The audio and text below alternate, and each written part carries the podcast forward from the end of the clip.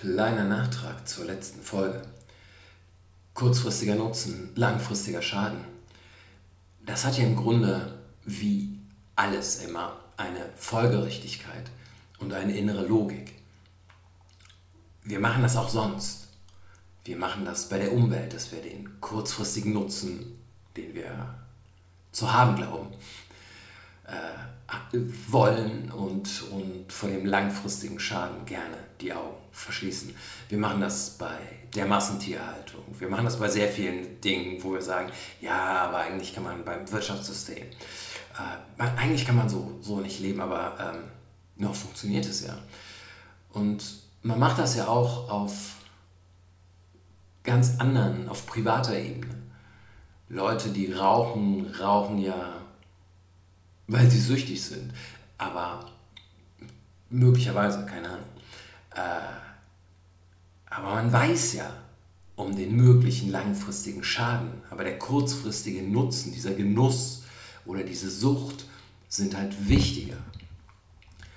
Ähm, heute Abend noch viel Alkohol zu trinken ist halt wichtiger als zu sagen, ja, aber dann bin ich morgen vielleicht den ganzen Tag nicht fit. Ähm, so gibt es sehr viele Sachen, wo der kurzfristige Nutzen erstmal überwiegt. Und dann ist es halt folgerichtig, dass wir das jetzt mit anderen Vorzeichen und mit vermeintlich anderen Prioritäten auch tun. Jetzt ist die Wirtschaft nicht mehr so wichtig, ähm, aber das Gesamtgefüge knirscht halt trotzdem, weil man einfach keine langfristige Strategie hat. Aber darüber äh, wollte ich heute gar nicht sprechen, sondern über diesen Impfstoff. Ich stehe ja fassungslos davor, wenn ich sehe, wie das kommuniziert und wahrgenommen wird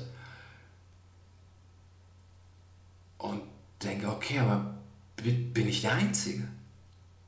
Sehen das nicht auch andere Leute noch irgendwie?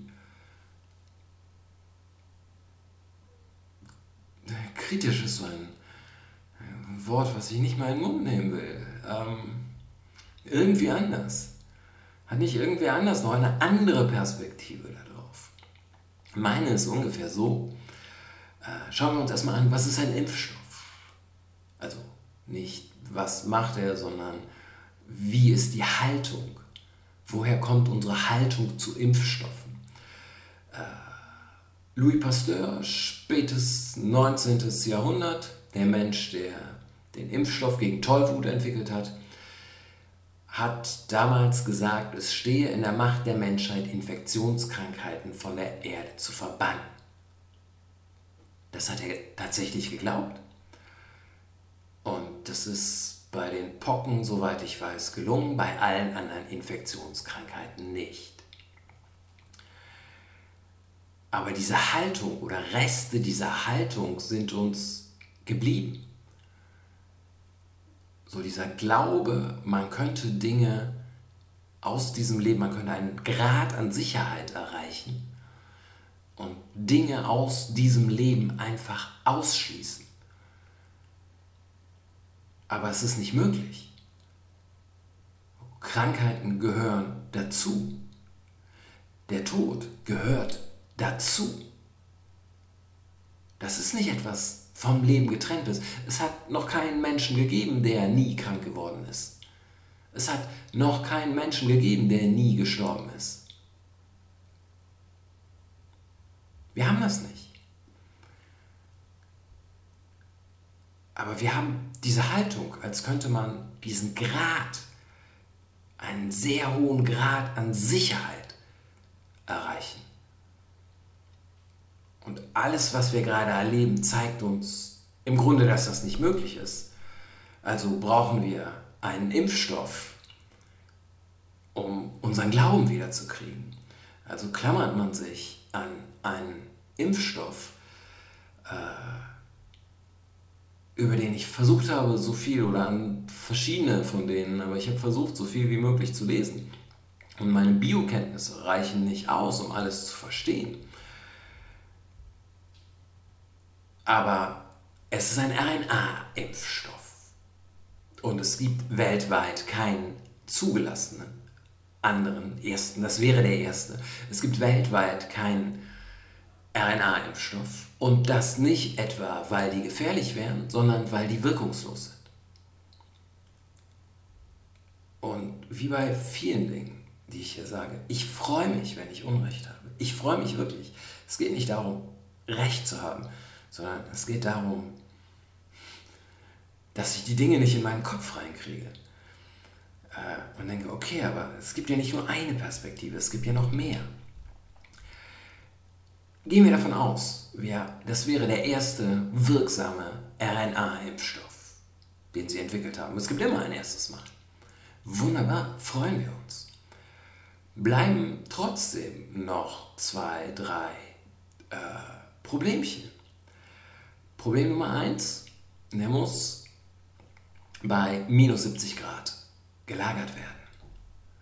RNA-Impfstoff heißt, man kann ihn sehr schnell auf Masse produzieren. Vorteil. Nachteil muss halt bei diesem speziellen auf minus 70 Grad gekühlt sein. Das ergibt ein immenses logistisches Problem. Ich habe bisher so ansatzweise Text dazu finden können, wie man das denn lösen könnte.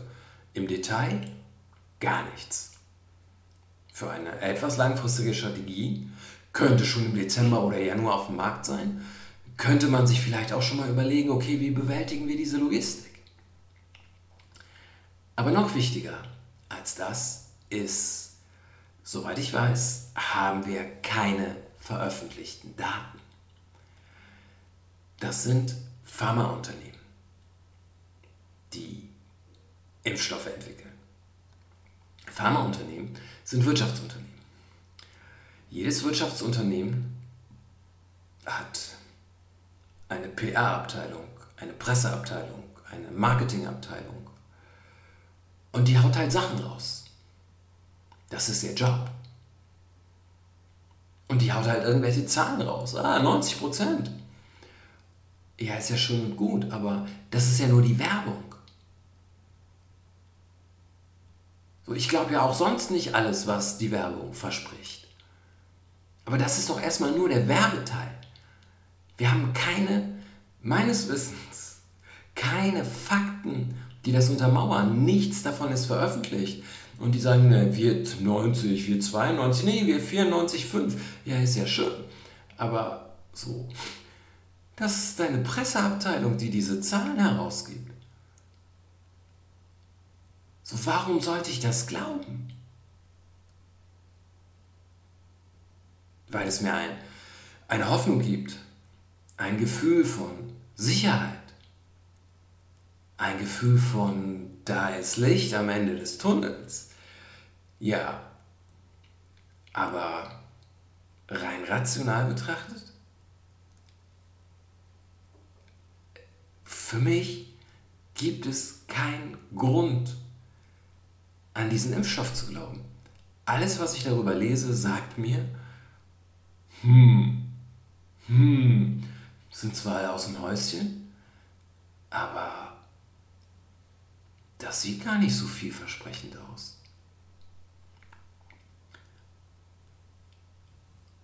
Aber wenn man als einer der wenigen nicht aus dem Häuschen ist, stellt man sich natürlich auch die Frage, habe ich irgendwas verpasst?